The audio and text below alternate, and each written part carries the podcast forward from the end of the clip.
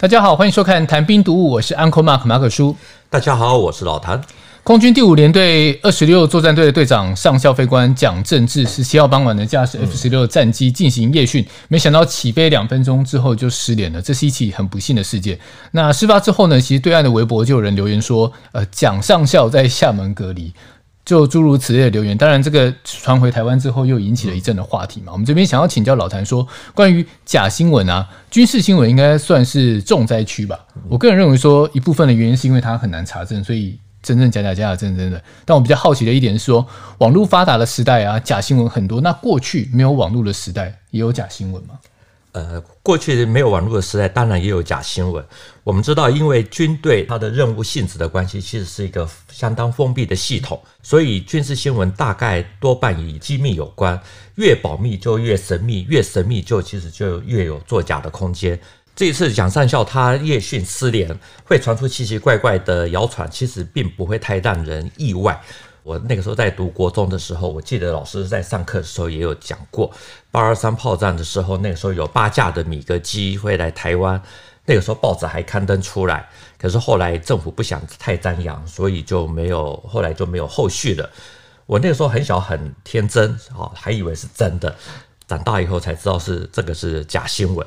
对，毕竟一次有八架米格机来投诚，然后在那个时空背景之下，媒体也报道了，对，所以一般。正常来讲是一定会相信的，因为有媒体的背书了嘛。还头版头，结果是假的。是这个乌龙新闻的，它其实的来源是这样子。大家知道，在八二三发生的时候，其实那个时候台湾这边还是有点紧张，哈，所以那个时候又没有手机网络，所以大家都是守在收音机前面听最新的即时新闻。到了八月二十六日的中午，台北这边突然间有消息灵通人士传出来说。有八架的中共的米格机前来投诚，那两架已经降落在北部的某一个空军基基地。那那个时候呢，空军广播电台接着就用那种很兴奋的语气去播报，说有八架米格十七好战斗机向我方投诚。那很快的报纸的号外啊就出来了，啊各地啊全部都在扬帆爆竹，好每个人几乎都在奔向走告。那这个新闻呢，当天中午出刊的那个晚报，哈，大概就是通通常晚报大概都下那个时候大概都下午两点哈左右，啊，那种出刊的晚报，到还用特大的那个字体来报道。那我念一下他们的标题，啊，就是大陆匪帮崩溃前奏，共匪米格机八架经集体起义来归，两架于十二十降落。其余六架正降落中，前威方面今中午作此透露。好，我不知道大家有没有注意到啊，这个标题字哈里面有“崩溃”两个字。好，那个时候烈士的用词哈，几乎随时都可见到。就好像说现在的某些媒体啊，处理到某些特定的这个新闻的时候啊，下标题一定要下“叉叉叉崩溃”的啊。所以我们讲说，其实过了时隔六十年。很多人思维其实还停格在特定的时空，因为从媒体的角度来看，崩溃没有入标，其实就没有吸引力。了，对啊。这个话说回来啊，这篇报道它其实还有写到，这个新闻的讯息是根据绝对可靠的消息灵通人士啊说的。那他说两架降落在北部某机场，其他的六架在引导中。那这篇报道里面最有意思的话就在这里，他说到了截稿的时候，军方还没有证实，可是军方一致的口吻是这个消息已经听说。但截至午间尚不能证实此一消息，所以那个撰稿的记者他就认为说，很显然的，啊，对这个天大的好消息，军方不否认这个消息。那既然不否认，所以就是承认，而且最重要的是。空军广播电台那个时候也报道，那媒体记者当然每个人都会想说，这种大独家啊，这个空军把它给了空军广播电台，其实是很正常的。所以大家既然想说啊，这个空军电台都敢报了，所以他们就全部都出号外，通通都看出来了。接着，所有各报的记者就全部通通都赶到那个桃园机场去啊，这个准备要去采访。不过到了那个机场大门啊，记者全部都进进不去。好，那个时候国防部的新闻室主任，也就是发言人，啊，叫那个柳贺图少将，好，他后来就出来讲说没有这回事，好，说这是一个谣言啊。国防部现在要查处空军广播电台，他要查，但是一开始消息不光是军方的媒体啊，这不就有点本末倒置了吗？那为什么那个广播电台要放这个假消息？我觉得这个假消息它的来源哈，其实通通都有所谓的表面跟这个背后的深层原因。我们先看一下这个它的背后深层原因是什么？为什么会有突然间出现这样子的假消息，而且大家会在第一时间会深信不疑？我觉得最重要的是当时是因为两岸紧张的关系，在短短的三十天不到，报纸天天登的新闻是什么？接着我们来看。都是哪些？台海啊，这个战云密布啊，解放军透过新建的鹰厦铁路运兵，还有共军进驻了福州机场，甚至还说对岸已经有一千七百架的飞机。你说吓人不吓人？会不会？会。大家天天看啊，一定都会多少会有点呃想东想西的。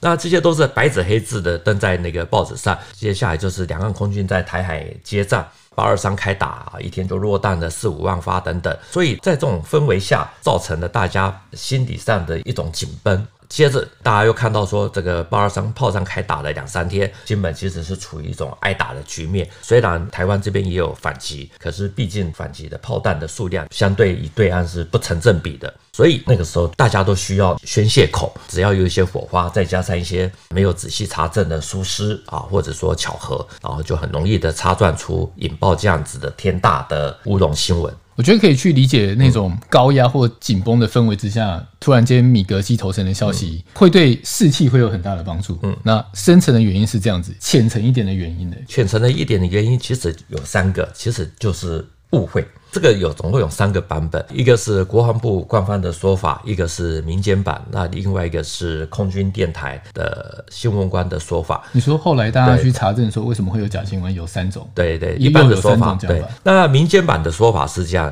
他说，八架米格机的谣传的起因呢，是因为在炮战期间，那美国那个时候有一次啊，就是在那天有八架的 F 四幽灵式战斗机啊，由冲绳飞到了桃园，由于之前都没没有来过。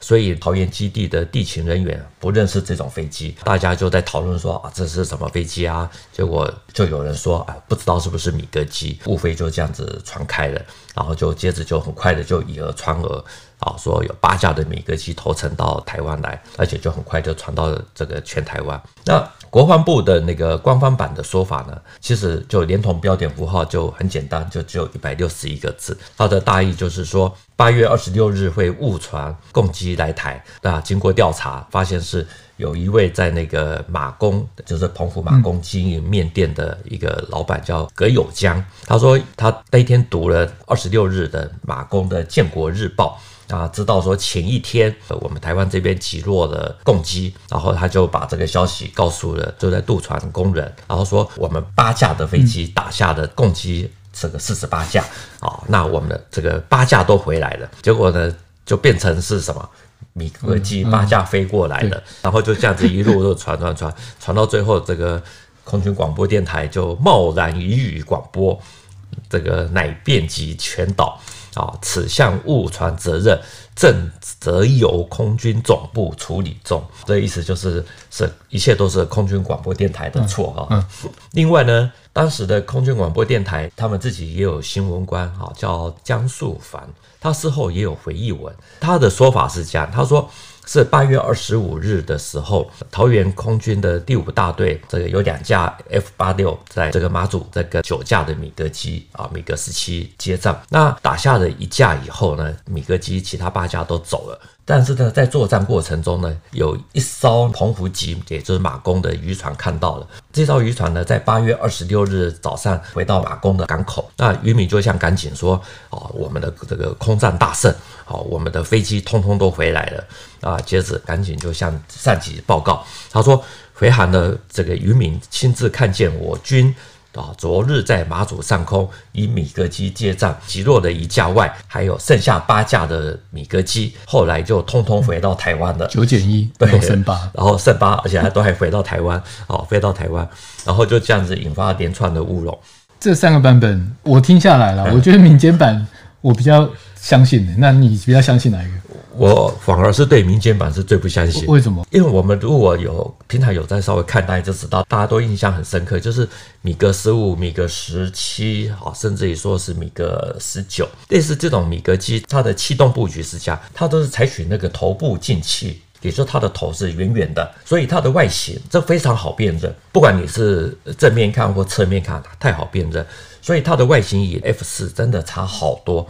那我们如果说一般老百姓搞不清楚也就算了。那如果是桃园基地的这种地勤，天天在摸飞机，不可能。我是觉得不太可能说完完全全都搞不清楚，会把那个 F 四把它说成是米格十七，所以会搞到这样的乌龙。我自己是认为不太可能。可是那个国防部版跟空军版，那种口耳相传的误传，我其实也觉得很牵强欸。那个是在气氛紧绷的那种情况下，所以会有造成这样子的误会。我是觉得还蛮有可能的，所以这还是一个谜嘛，对不对，因为没有一个真正的那个。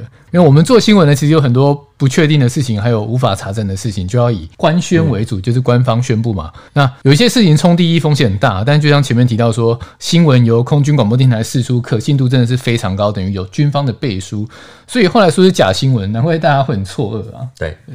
这个空军广播电台最先广播哈，除了让大家不得不相信之外，比如说像当时的报纸的编排，其实也加深了老百姓的认知，就是说的的确确有这么一回事。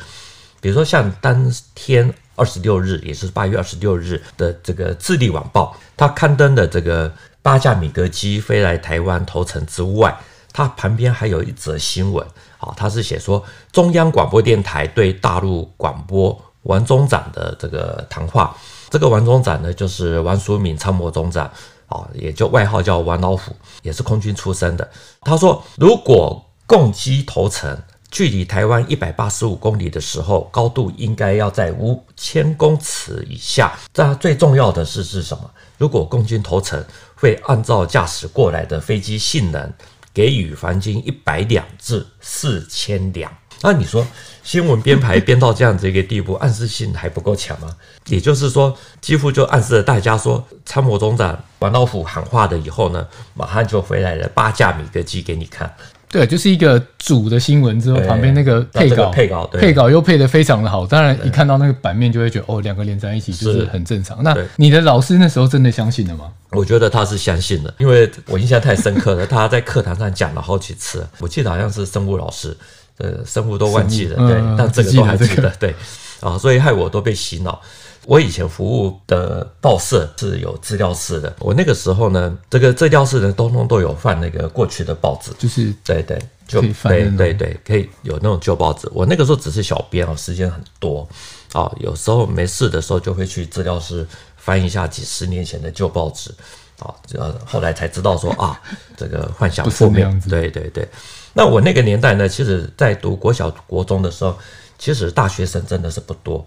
那这些老师会相信呢，背后就代表说那个年代有更多的人会相信这个谣传。那为什么会这样子呢？我个人的猜想其实很简单，就是报纸上面强调这个是绝对可靠的消息人士说的，尽管军方后来也把它给淡化了，也否认了，可是已经变成已经来不及了，就是变成信者恒信。那很多相信八架米格机投诚的人，他会认为说，政府没有公开展示这批飞机啊，是因为这个一落地以后就把那个飞机给拆卸、解体、装箱。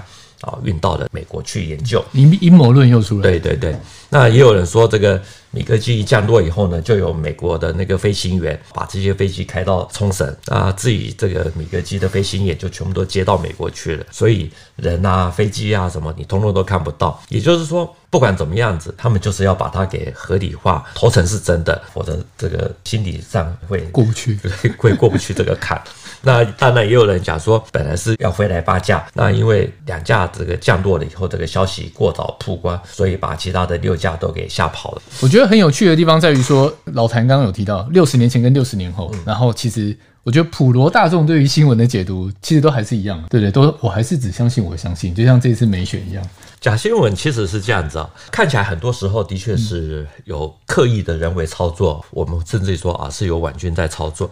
可是有时候你来看，真的仔细看，它其实它背后其实是一种集体的宣泄，特别是只要局势紧张，或者说有一方是属于比较弱势的时候呢，啊就会有这种消息啊，他们就是可能从群体的这种聊天中，或者说自己就直接一个人关在家里面，然后就单独想象。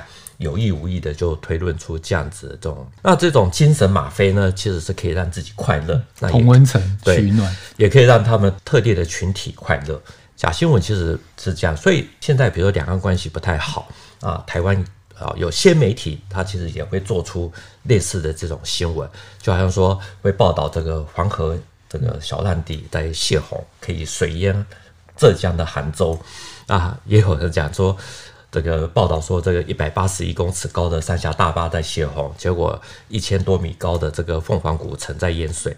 那也有人讲说，大陆受到蝗虫的冲击，所以影响到粮食都不够了。这种例子太多了。其实重点就是还在于说，哎，还真的是有人在信。所以你当然可以在讲说，呃，这个阅听者很好操控。可是从另外一个角度来看，啊，就是我们还是要去想说，为什么会有人信？最主要的原因其实还是在说，因为相信。所以才会快乐。对，我其实觉得这可以去做一种心理的研究。就如果要去读媒体这一块的话啊，就像台湾的选举或是一些新闻事件，每每被操作成对立的议题的时候，其实你真的很难去公正看一件事情，因为其实媒体本身有时候就有立场。对，虽然提醒自己说这是一个健康的社会，不能只有一种声音，不过还是会迷失，真的没有办法。嗯、你这样讲，我就想起一件事情。我以前跟一位桃园这个五大队的退役老兵有聊过，他就说，那么你们做媒体的常常会讲一些有的没的消息，他说很多都不知道是怎么样来的。然后他就举一个例子，他说在七零年代的时候，他说有一天晚上呢，突然间接到叉叉报啊这三个字的报纸，好三个字还在吗？对。呃，这个报纸还在啊啊！叉叉报的这个地方记者的电话，然后就劈头就问他说：“外面都在传说有米格机投诚啊，不知道这个是不是真的啊？能不能让他们去采访？”然后这个老兵呢，他就说：“我真的没有听说过啊！如果有米格机飞来，他说这个是天大的好消息，没有理由不让你们知道。可是没有就没有。”所以第二天报纸有登吗？类似一个澄清否认，还是说？他就说：“老兵说这是天大的好消息。”那个时候报纸其实是三大张哦，有版面限制的，这个很珍贵，应该是没有去刊登。